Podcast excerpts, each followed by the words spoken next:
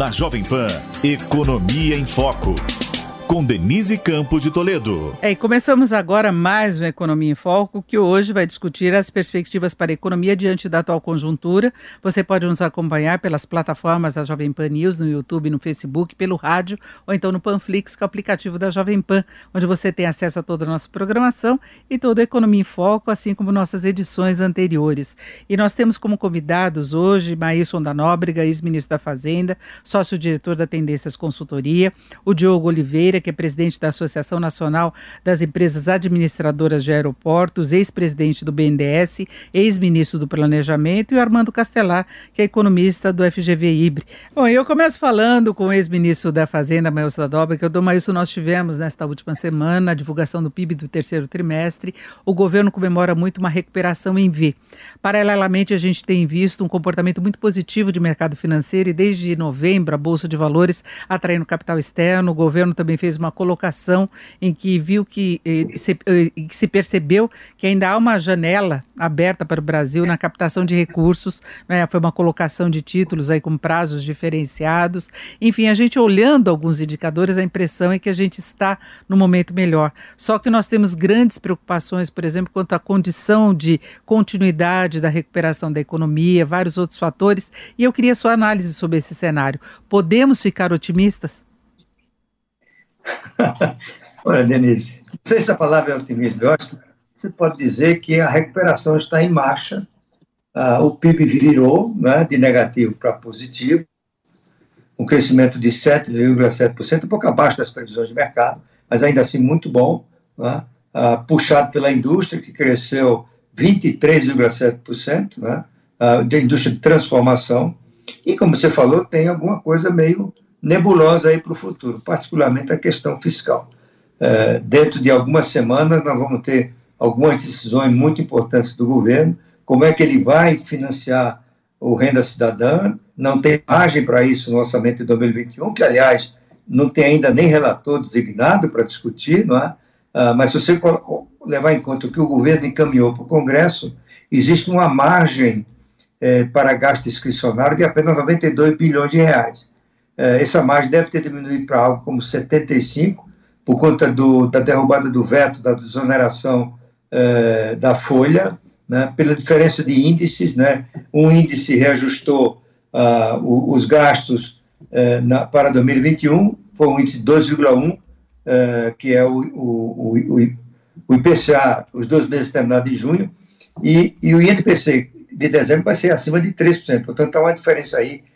o custo é, da, da, Previdência e outros programas sociais vai ser maior do que o previsto no orçamento enviado ao Congresso. Portanto, nós estamos falando de 75 por aí bilhões de reais. Como é que você vai acomodar 30 bilhões de reais? Eu acho que tem duas saídas sensatas para isso. A primeira é desistir do renda cidadã, ficar só com Bolsa Família. O ministro da Economia já andou sinalizando que isso é uma saída possível. E a outra, eliminar programas sociais menos eficazes. Né? 10 entre 10 economistas que examinaram esse assunto, dizem que é essa a solução mais adequada, porque pela regra do teto de gastos, você só abre espaço para o novo programa se cancelar outro, né? diferentemente do passado, que bastava aumentar a carga tributária ou a dívida pública. Ah, então, acabar, por exemplo, com o, o abono salarial, o salário família, o seguro defeso, né? isso aí acomodaria mais ou menos o renda, o renda Brasil. Outras saídas são ou inexistentes, como, por exemplo, alguém está dizendo, ah, vai acabar com os, os gastos tributários, incentivos fiscais. Isso não adianta. Isso vai aumentar a receita do governo, melhora o superávit primário, mas não resolve o problema uh, da acomodação uh, do renda cidadã no orçamento de 2021. A outra é aprovar a PEC emergencial.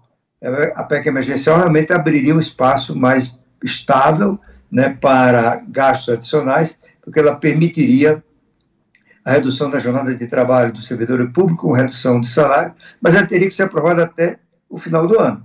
Ah, ah, nós estamos aí 20, 20 e poucos dias de funcionamento do Congresso, é pouco provável que uma emenda é, constitucional tão complexa, é, contra ela vai, vai se contrapor a corporação do setor público, aprovar em dois turnos na Câmara e no Senado. Né? Em resumo, a economia está recuperando, provavelmente esse ímpeto do terceiro trimestre vai arrefecer no quarto trimestre, né? nós, nós estamos na tendência prevendo um crescimento de apenas 2% para o quarto trimestre, e não será surpresa se nós tivermos um arrefecimento ainda maior do primeiro trimestre de 2021, quando você pode ter uma queda novamente do PIB. É, e agora eu quero saber a, a, avaliação do Diogo Oliveira, lembrando que os dois ex-ministros conviveram em uma situação de crise do país, não é? E processos secessivos, o ex-ministro Mailson da Nóbrega ainda conviveu com a questão da hiperinflação, né, que estava em andamento numa corrida solta na época, não é? E Diogo Oliveira pegando de herança, né, uma, uma recessão pesadíssima. Diogo, eu queria sua avaliação. Oi, Denise. É, eu diria que, em certa medida, a minha visão é parecida com a do ministro Mailson. Eu, é, eu só complementaria no seguinte sentido, eu acho que a recuperação que nós estamos vivendo, ela é uma recuperação meramente estatística, é o fato de que o segundo trimestre teve uma paralisação muito grande e, naturalmente, o terceiro trimestre viria com um crescimento forte. Mas isso é efeito estatístico. O fato é a produção, se você olha o valor da produção, né, o valor agregado, né, que é isso que o PIB mede, então o valor agregado da economia brasileira no terceiro trimestre, ele é, né, é, é, é menor do que era né, é, o terceiro trimestre do ano anterior, e ele é, digamos assim, menor do que o primeiro trimestre. Então, se ele não recupera a economia brasileira, então, assim, é fato que é um número positivo, ficamos todos muito felizes com isso, mas não há nada para comemorar. Pelo contrário, eu acho que há um longo caminho ainda para nós é, termos a recuperação da economia como é necessário para a gente, digamos, voltar a ter, é, é, digamos assim, estatísticas né, de fundamentos melhores. Né? O quarto trimestre, de fato, já vai desacelerar e eu concordo plenamente com a tese de que o primeiro trimestre será um grande desafio é, para a economia brasileira, porque você vai perder o principal elemento de tração da economia brasileira hoje, que é o auxílio emergencial.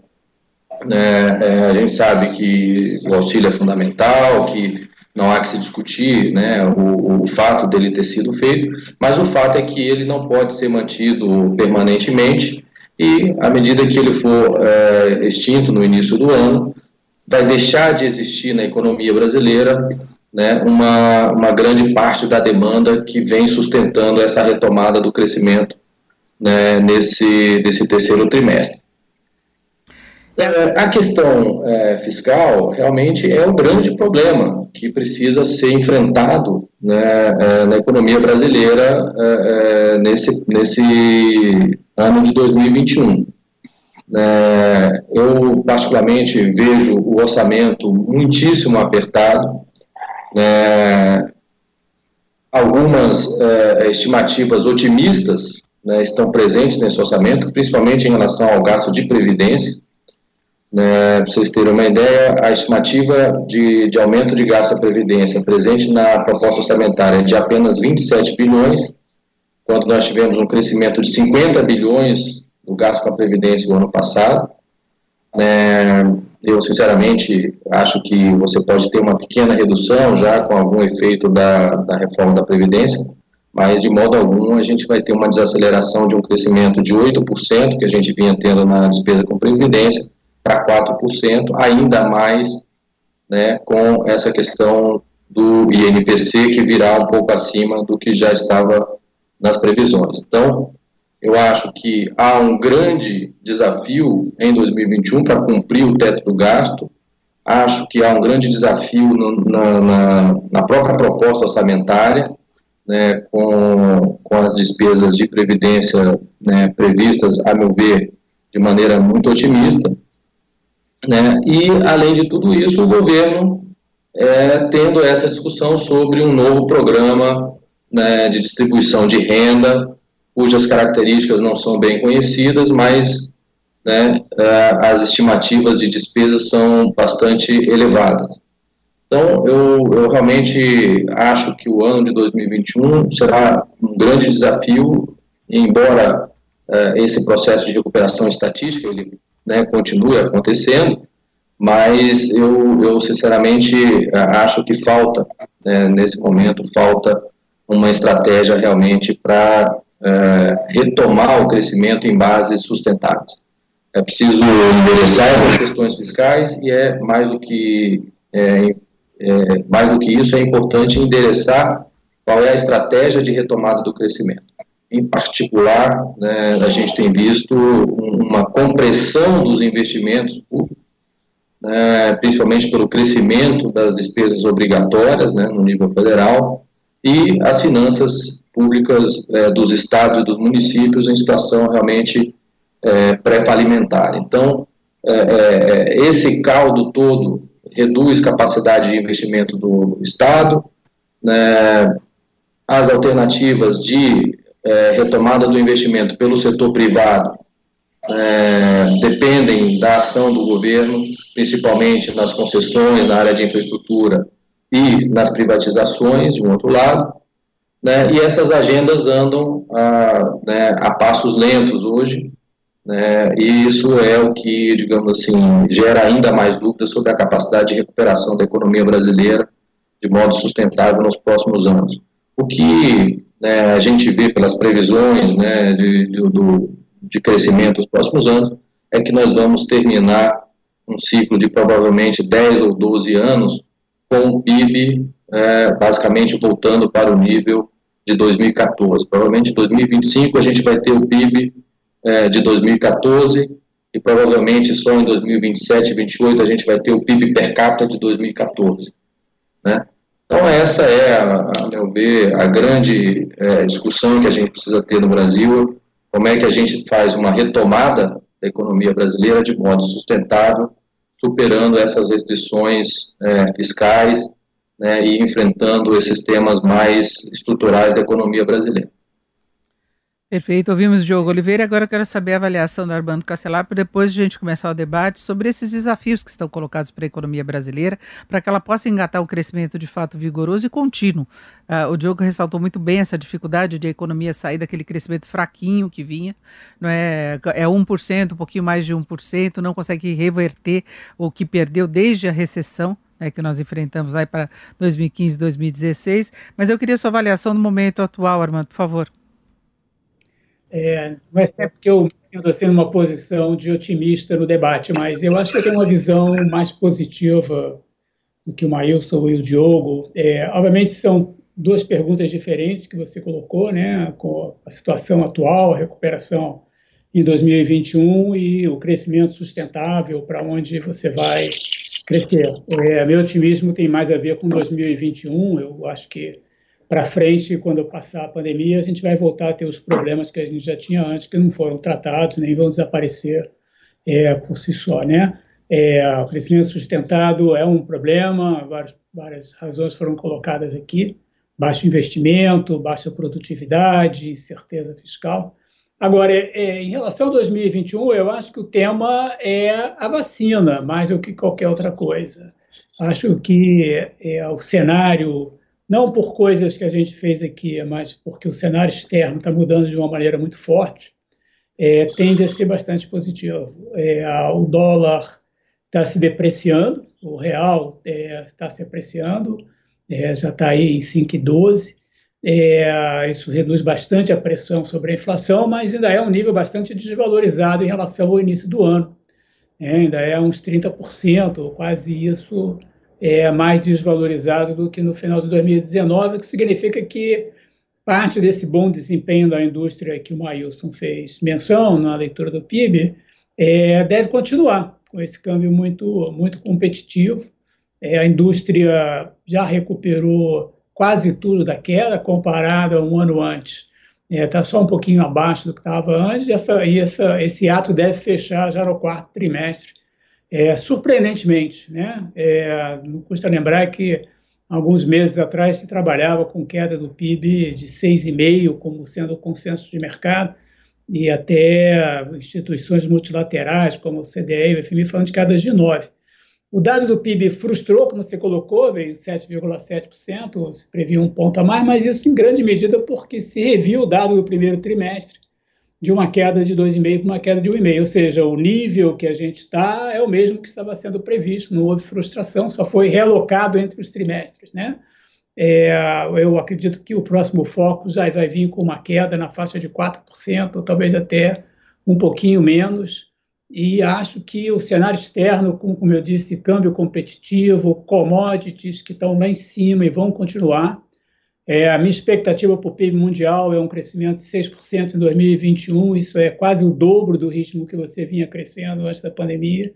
É, o dólar está caindo lá fora contra o resto das moedas. A tendência, ninguém, obviamente, consegue prever a taxa de câmbio, mas é, é, esse é o cenário mais provável, o dólar continuar se desvalorizando um pouquinho mais, é, o que ajuda preços de commodities está bem.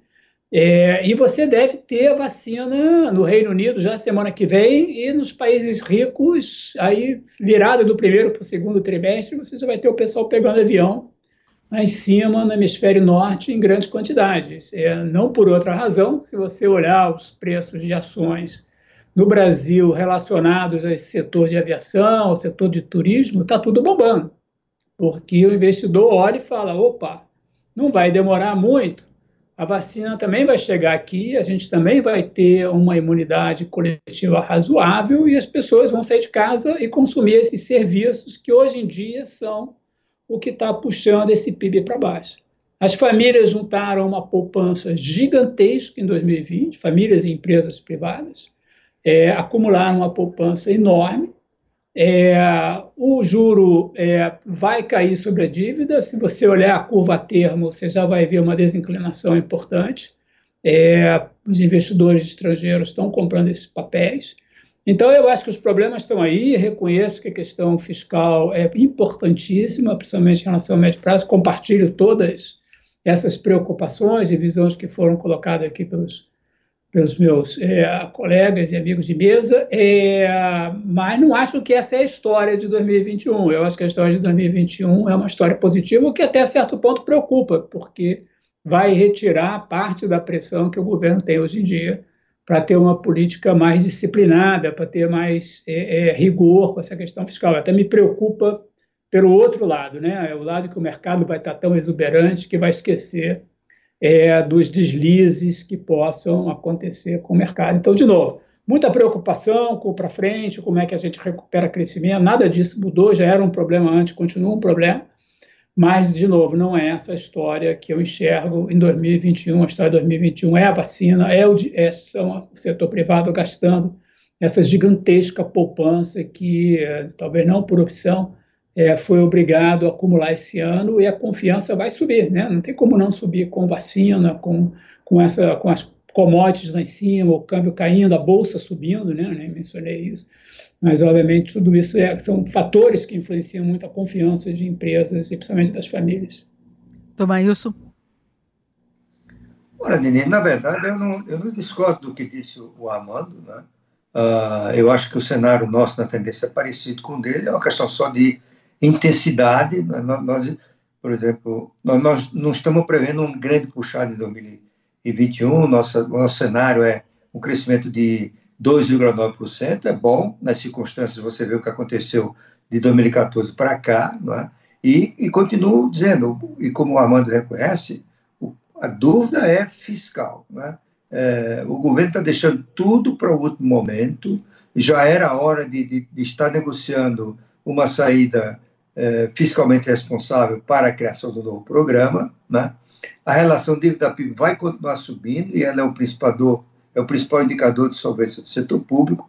Também concordo que a vacina vai fazer a diferença, sobretudo para a área de serviço, né? porque serviço hoje que depende do contato pessoal, serviço que depende de aglomeração, frequência a estádios, eh, teatros, cinemas, eh, restaurantes, eh, turismo de modo geral, tudo isso vai mudar para melhor. Né? E, e, a área de serviço tende a, a ter uma recuperação maior a partir é, da, da, aplicação da, da, vacina. Mas, por outro lado, nós vamos ter pelo menos um ano, um ano e meio, para que essa vacina faça, é, cubra toda a população que ela deveria cobrir. Não, é? não, não, vejo isso acontecendo já no primeiro trimestre, embora a, no Reino Unido a vacinação comece na próxima semana, é? mas é, você vai ter vários grupos, isso vai levar um, um pouco de tempo. No Brasil, nós temos o governo que não tem ainda uma estratégia né, para a, a aplicação da vacina é, é, é, hesitante se aprova ou não, se comprará ou não a vacina chinesa, né? Mas eu, eu diria que, a minha diferença em relação ao que disse o, o, o Armando, com, cuja análise eu concordo, é só de intensidade, né? Eu vi hoje, por exemplo, o Bradesco está na mesma linha do, do, do Armando. O Bradesco anunciou hoje uma, uma revisão de sua projeção para o crescimento do PIB em 2021 para 3,94%, né? Eu já vi outras pessoas falando, falando até em 4,5%, né? Os números estão variando dependendo do, da, do peso que se dá à, à extensão da aplicação da vacina e dos riscos no campo fiscal. Diogo Oliveira, você acredita nessa possibilidade de a gente entrar num clima de otimismo em função de vacina, de você ter esse ambiente? Porque eu ressaltava lá de começo esse comportamento do mercado, né? que o mercado passou semanas, ah, eu acho que até mais de mês, uh, com um comportamento muito incerto, bastante negativo, por preocupações fiscais. A gente não teve as soluções desses problemas, né? E a gente percebe oscilações de curva de juros e tudo mais, mercado cobrando mais do governo na, na compra de títulos públicos, mas de repente entrou nessa fase de bolsa em alta e dólar em queda, né? É, nós temos que lembrar, é, Denise, que o, Brasil está integrado no mundo. Existe um, um cenário econômico mundial que influencia fortemente né, as variáveis aqui no Brasil, particularmente as variáveis financeiras. Então, o que a gente está vendo hoje no câmbio e na bolsa, basicamente, é o retorno do investidor estrangeiro que, nos últimos dois anos, né, fez retiradas é, é, vultosas da bolsa. Então, eu acho que só nesse último mês de novembro entrou mais de 30 bilhões de, de reais na bolsa né, de, de, investimento estrangeiro. Então, isso tem um impacto é, muito forte na, na, nas cotações, né, é, particularmente no, no, câmbio, né, é, e, e, e, na, e, nas ações. Agora, é, é, essa mudança de humor do, do mercado financeiro, ela não está conectada com os fundamentos da economia brasileira. Né, é, tanto que há quatro semanas atrás, é, é, eu diria que poucos economistas teriam coragem de dizer que nós estaríamos hoje com o câmbio indo para cinco reais. Né? Então, isso tem a ver com movimentos de, de né, fluxos é, é financeiros internacionais, resultado né, é, da grande liquidez mundial hoje, do, do grande volume de, de né, é, quantitative easing que foi feito ao longo dos últimos anos, e em particular neste ano da pandemia, né, é, é, e esse dinheiro começa a voltar a circular na medida em que nos países centrais o cenário ficou mais claro. Né? Então, a, a, de fato, a, a, vacina tem um efeito grande sobre isso. É, as perspectivas de um novo pacote de estímulos nos Estados Unidos é, e nos outros países é, desenvolvidos também né, cria né, é, um, um, aumento da, do otimismo internacional e isso reflete no Brasil. É, os nossos é, dados, né, é, eles não mudaram nas últimas quatro semanas é, do que eram antes. Né? Então, basicamente, a gente continua né, com uma relação dívida-PIB é, que está crescendo rapidamente, a gente continua tendo para o ano que vem uma projeção de um déficit né, fiscal que deve, ao fim e ao cabo, ser de mais de 300 bilhões de reais. Né, isso depois de um, de um déficit de mais de 800, quase 900 bilhões de reais esse ano. Né? As projeções para os anos subsequentes continuam também é, de déficit. Né? Nós vamos completar aí 12, 13 anos, pelas projeções do próprio governo, de déficits primários é, no, no, governo federal. Né? Um nível de desemprego né, é, elevado, um nível de participação ainda reduzido, então não é só o desemprego total, quer dizer, quando você olha a, a, a quantidade de pessoas que saiu do mercado de trabalho, é, é, é quase o mesmo tamanho do, do, desemprego, então você tem aí 15% de desemprego e mais uns 15% de desalento e, e, e de subemprego. Né? Então, assim, você tem uma economia que está patinando há, há vários anos, é verdade, e uh, que a gente continua sem ter um, um, um, plano claro de qual é o caminho que vai ser seguido para atacar esses problemas. E eu diria que, né, no sentido quase que diametralmente oposto a isso, né, a gente vê uma movimentação no sentido de ampliar a, despesa do, do governo em, em, com alguns programas, né? E claramente isso fica sem uma resposta de como que será financiado. Né? E principalmente é, o problema maior hoje não é nem só financiar essa, essa, esse aumento de despesas, é, é como é que você é, enquadra isso dentro do, do, do, limite do teto do gasto. Né? É, então, assim, há uma série de, de questões e, e, de novo, é, o meu ponto é aquilo que realmente pode trazer crescimento sustentado ao longo do tempo, né, crescimento da, da, da, da capacidade produtiva, né, mais eficiência no, no, sistema econômico brasileiro, uma infraestrutura melhor, né, cidades mais eficientes, é, relações econômicas mais eficientes, né, a gente, de fato, não está vendo avançar é, com a devida velocidade. Né? Então, problemas antigos continuam aí. Né? O problema da segurança jurídica no Brasil é um entrave enorme para o investimento privado. Né? E a gente vai vendo a cada dia né, é a ocorrência de novos fatos, novos elementos que corroem ainda mais essa segurança jurídica. Né? Você vê que a gente está enfrenta, enfrentando aí esse problema com a linha amarela no Rio de Janeiro. Né? Isso cria um ambiente de desconfiança do investidor, né? na medida em que da noite para o dia, simplesmente uh, alguém vai lá e, e cancela um, uma, uma, concessão importante na área de infraestrutura.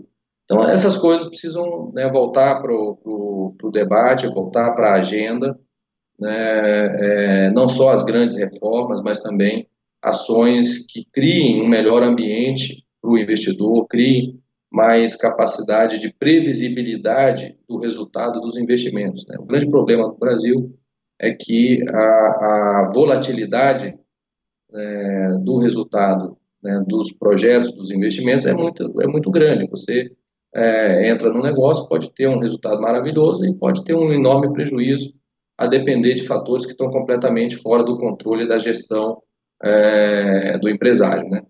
Então, assim, é, esse é meu ponto. Eu acho que, assim, só para é, é, concluir, de fato, como eu disse, 2021, a gente vai ter a continuidade dessa recuperação cíclica. Basicamente, né, dadas os, os, as previsões atuais, se a gente tiver uma queda do PIB de 4,5% esse ano, né, e o ano que vem a gente voltar 4%, a gente não voltou o PIB sequer de 2019. Seguimos aqui com a Economia em Foco, que discute as perspectivas para a economia diante da atual conjuntura. Nós temos a participação do ex-ministro da Fazenda, Mailson da Nóbrega, Diogo Oliveira, ex-ministro do Planejamento, ex-presidente do BNDES, Armando Castelar, que é economista da FGV Ibre. E eu volto agora com o Armando Castelar, que a gente teve uma discussão aí quanto ao potencial de reação da economia brasileira no ano que vem. é Sempre fica aquela ressalva em relação às contas públicas, há uma preocupação muito grande com relação a isso. Agora, Armando, você falava dessa onda positiva que veio no exterior, a questão das vacinas, que já tem ajudado a impulsionar muito o mercado. Agora, nós vamos ter uma outra conjuntura diferente no exterior também, que é a eleição de Biden. Você acha que isso pode ser favorável para o Brasil, para essa questão também de fluxo de investimentos, porque ele ajudou muito no humor do mercado. Mercado que antes existia, preferia Trump, depois de confirmadas as eleições, a vitória dele, passou a fazer uma leitura mais positiva, né? É, eu, eu acho que, é, sem dúvida, acho que o mercado reagiu. Primeiro, ao fato de que você não teve uma, uma disputa né, o Trump negou, mas não foi uma coisa assim, foi mais retórica do que real, né? Você não teve, havia receios, por exemplo, de é, tribunais é, irem na linha da argumentação de questionar os resultados eleitorais. Havia uma certa lembrança da, da, do que aconteceu em 2000, quando a Suprema Corte teve um papel importante. Em definitiva, havia um certo receio de que você passasse algumas semanas sem saber quem seria o próximo presidente. Isso acabou não acontecendo. Mas, principalmente, eu acho que o mercado reagiu favoravelmente a um cenário que, ironicamente, era considerado ruim, né, que foi ter o Biden na presidência, né, um presidente democrata, é, mais os republicanos controlando o Senado. É, isso é, é, lido como um cenário em que um, um pacote fiscal muito grande torna-se é, muito improvável. É, o, Biden falava de um pacote de 2 trilhões e meio de dólares, e isso teria consequências na curva de juros americana é, os, os, os, juros é, já vinham reagindo né, antes das eleições, com a perspectiva do Biden ser eleito, e depois que você teve um, a presidência, o Congresso, o Congresso dividido, né, é, você viu claramente a curva de juros caiu, que foi positivo para as ações americanas. Então, é, é, acabou sendo favorável, é, inclusive uma percepção de risco que se tem hoje em dia é a eleição na Geórgia, é, ter dois senadores eleitos do Partido Democrata, que daria aos democratas, via vice-presidente Kamala Harris, é, o controle do Senado e aí aprovar um pacote maior, né?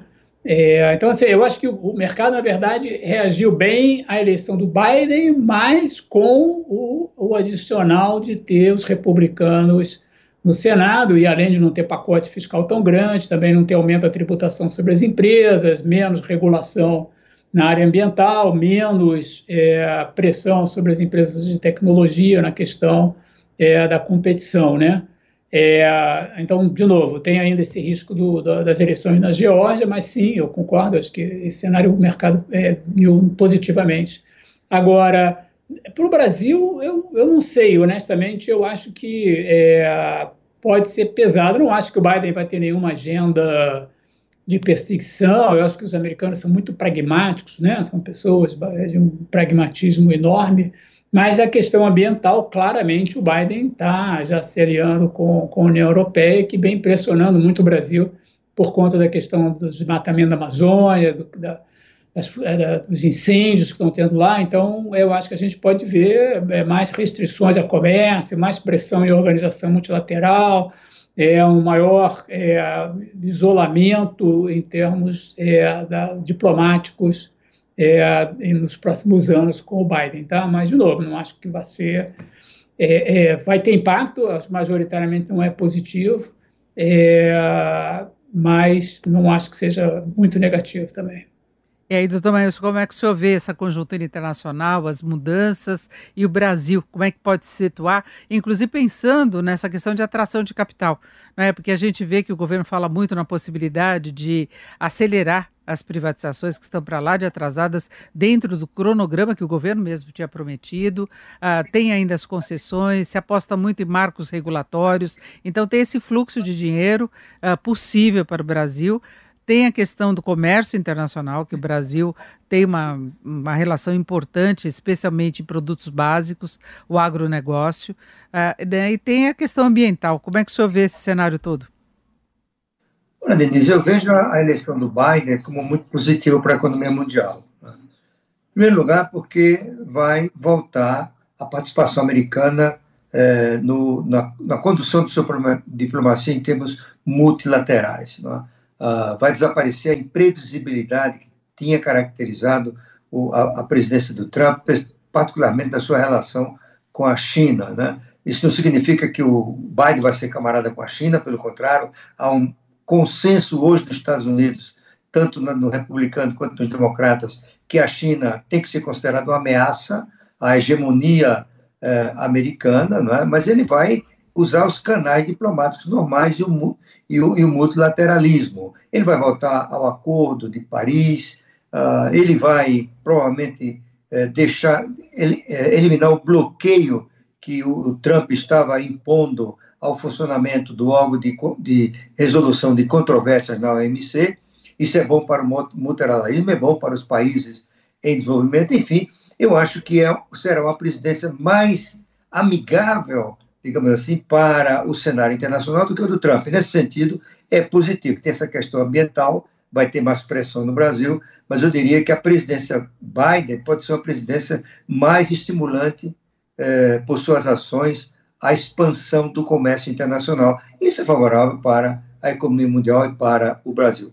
Internamente, eu acho que a questão básica, já mencionada pelo Amando, é a questão da produtividade. Né? Esse é o maior desafio do Brasil. Aliás, eu aproveito para é, recomendar a leitura do, do, belo livro que o Armando foi um dos participantes sobre a produtividade. Né? Ah, e ele mostra lá, eu me lembro do artigo dele nesse, nesse livro, ele mostra lá que o que impulsionou a economia brasileira nos anos 50, 60 e 70 foi o crescimento expressivo da produtividade, da ordem de 4,2% ao ano, e gerou o que em algum momento chegou a chamar o milagre brasileiro de 68 a 73, quando a economia chegou a crescer 11% ao ano, era um crescimento chinês naquela época, né? ninguém crescia tanto quanto o Brasil.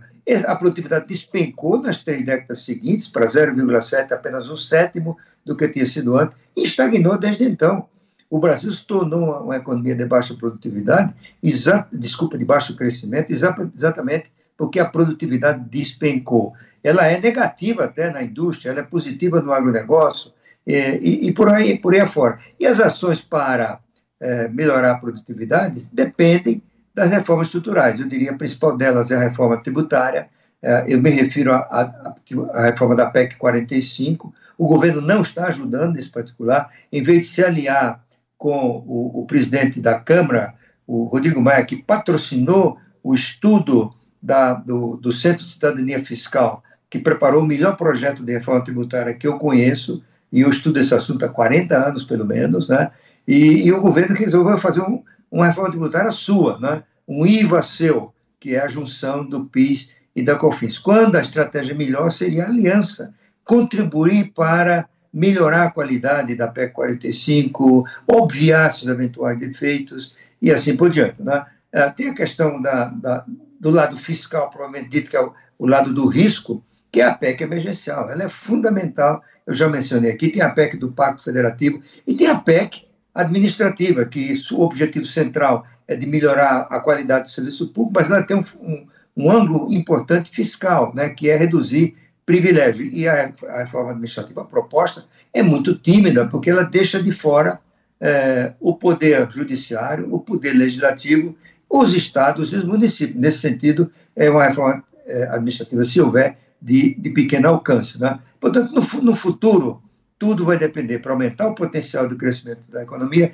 de reformas estruturais que obviem uh, o risco fiscal, reduzam esse risco fiscal substancialmente. O governo está devendo um programa uh, de longo prazo para reduzir a relação entre a dívida e o PIB, não é? é? um programa com começo, meio e fim, com projeções, não é? Não basta só falar da reforma, é preciso números, é preciso estratégia, né? E a questão do, do da a questão tributária que é crucial para acabar o manicômio é, tributário que muito tem custado em termos de eficiência a economia brasileira. É, e, o Brasil precisa sair dessa armadilha de só conseguir crescer pouco. O Diogo Oliveira há pouco estava chamando a atenção, é, que sempre causa uma frustração quando você vai fazer o balanço geral do PIB. O ministro, ex-ministro Mailson ressaltava esse ponto que o Brasil teve momentos de ganhos imensos de produtividade que conseguiram alavancar. E a gente tem visto que o governo, independentemente de ter uma outra postura, como é o atual, uma posição mais liberal, em algum momento tem que vir com algum reforço, uma participação direta. Diogo Oliveira, eu lembro da, da liberação liberação no fundo de garantia para tentar alavancar um desempenho melhor, mas são questões, condições pontuais que não tem aí, não se perpetuam, né? E aí a, a, a economia brasileira não conseguiu ainda encontrar um caminho do crescimento de fato. É, Denise, eu, eu, eu uso uma, é, uma metáfora que assim, PIB é somatório de problemas resolvidos. Né? Então, o que eu acho que a gente tem vivenciado aqui nos últimos anos é que é, é, essa somatória de problemas resolvidos na economia brasileira tem sido uma somatória pequena. É, e acho que isso tem muito mais a ver com condições políticas do que propriamente com ideias econômicas. Né, a nossa, né, desde 2014, a gente entrou num processo político que não permite ao governo uh, avançar com, com as suas agendas, né? É, e concordo plenamente com, com o ministro Mailson, quer dizer, há uma pauta né, que, que já foi apresentada, essas PECs todas que foram mencionadas são PECs que já estão apresentadas, mas não se consegue formar né, um, é, é, é um, um, um, esforço, né, um conjunto de forças políticas para fazer essas coisas se moverem. Né? Então, é, é, é, nesse sentido que é, é, eu expresso a, a, minha preocupação com o crescimento ao longo, a longo prazo. Né? É o fato de que a gente aparentemente entrou em um processo é, de letargia em relação a, a, essas propostas todas que já estão aí. Então, há uma série de discordâncias, é, mas a gente precisava estar, nesse momento, convergindo para aquele conjunto né, onde haja consensos. Né? é, são pautas difíceis, é fato. Né? Mas assim como a Previdência, nós conseguimos, com, né, com grande esforço e até, digamos, com uma sequência de governos insistindo nessa pauta, né, esses outros temas também precisam ser enfrentados. A questão da reforma administrativa tem uma proposta tímida, é, eu não diria que é tímida, eu diria que é uma proposta que tem é, é vários elementos é, inovadores, cria né, algumas é, novidades no, no, no arcabouço jurídico que podem ser muito úteis no, no, no, longo prazo, como a ideia da contratação por tempo determinado. Quer dizer, você tem uma série de elementos ali que vão, vão, vão destravar uh, a gestão pública.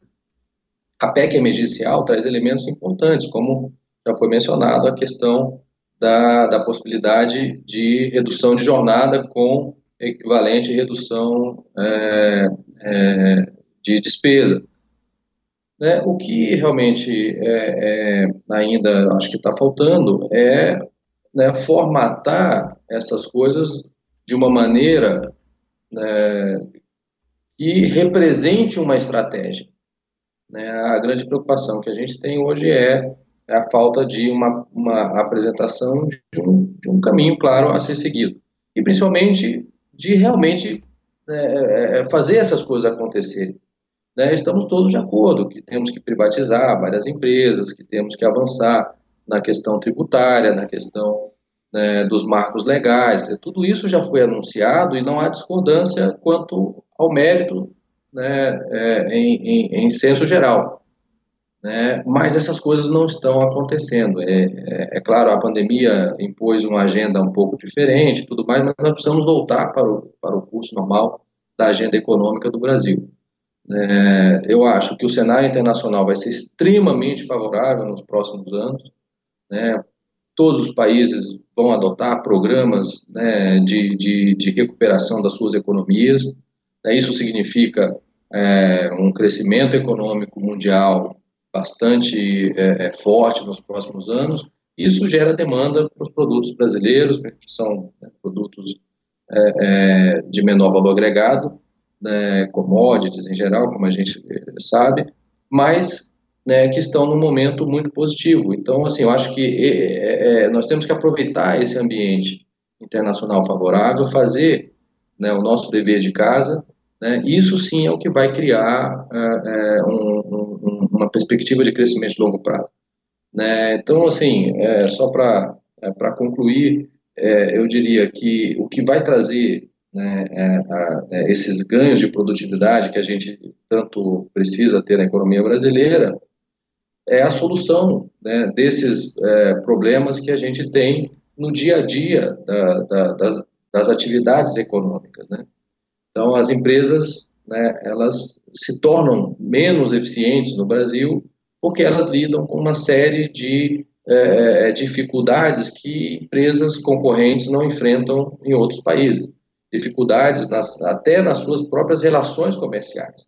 Na medida em que você tem um sistema jurídico em que qualquer é, demanda né, leva anos para ser resolvida, né, você cria uma, uma, uma relação econômica ineficiente entre os agentes, porque você permite uma série de posturas que são subótimas do ponto de vista da, da produtividade.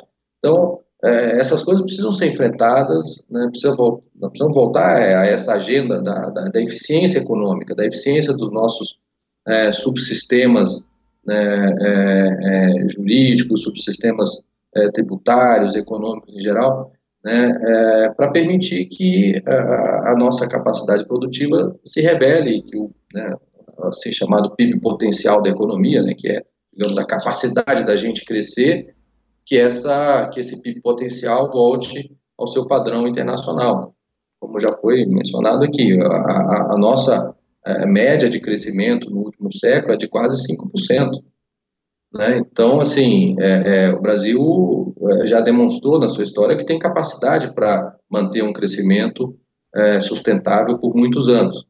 Né? O que a gente não tem tido nos últimos anos é a capacidade de fazer evoluir uma agenda econômica é, concentrada na solução desses problemas que travam né, o bom funcionamento dos negócios no país. Perfeito. E eu queria agora saber do Armando Castelar, que até o ministro Mailson estava ressaltando, uh, eu queria rapidamente saber sobre isso, Armando, como garantir mais produtividade nas condições atuais para a gente ter esse impulso ao crescimento? Não, eu, eu acho que o Mailson e o Diogo já elaboraram bastante, estou bastante alinhado com eles. É, eu acho que o Diogo tinha mencionado mais cedo, voltou agora com a questão da segurança jurídica, com o risco de investir no Brasil. É, isso, obviamente, é uma barreira enorme. É, o grande problema do Brasil, na minha leitura hoje em dia, é, é, é o investimento, no sentido que o investimento. É, é para você ter produtividade, você precisa ter grandes empresas, é, empresas que tenham capacidade de gestão, que tenham tecnologia, que tenham capital. A gente teve um exemplo muito importante há uns anos atrás, no início da década passada, na construção civil. Você viu muitos trabalhadores saírem de, de construção informal, de reformas, para trabalhar em grandes incorporadoras com máquinas, com especialização, fazendo uma coisa só, com gestão. A gente precisa de empresas desse tipo no Brasil. O que a gente tem é um setor informal gigantesco, é, para onde vão as pessoas que estão sendo educadas. Então, o Brasil tem uma situação paradoxal em que a mão de obra hoje em dia é muito mais educada do que era há 20 anos atrás e a produtividade é a mesma. É, porque essas pessoas estão sendo mal educadas, mas viram motorista de Uber, vão fazer bico aqui, bico ali, ou seja, não usam é, o maior potencial é, que adquiriram. É, você parar para prestar atenção, você vai ver que frequentemente você vai ter os filhos com profissões muito parecidas, é, dos pais entregadores, é, trabalhando de vendedor no, no, balcão do bar, não tem nenhum, nenhum desmerecimento, mas eu digo que são posições de baixa produtividade. Se você não conseguir gerar ocupações de produtividade mais alta para essas pessoas, a produtividade não vai e não vai subir.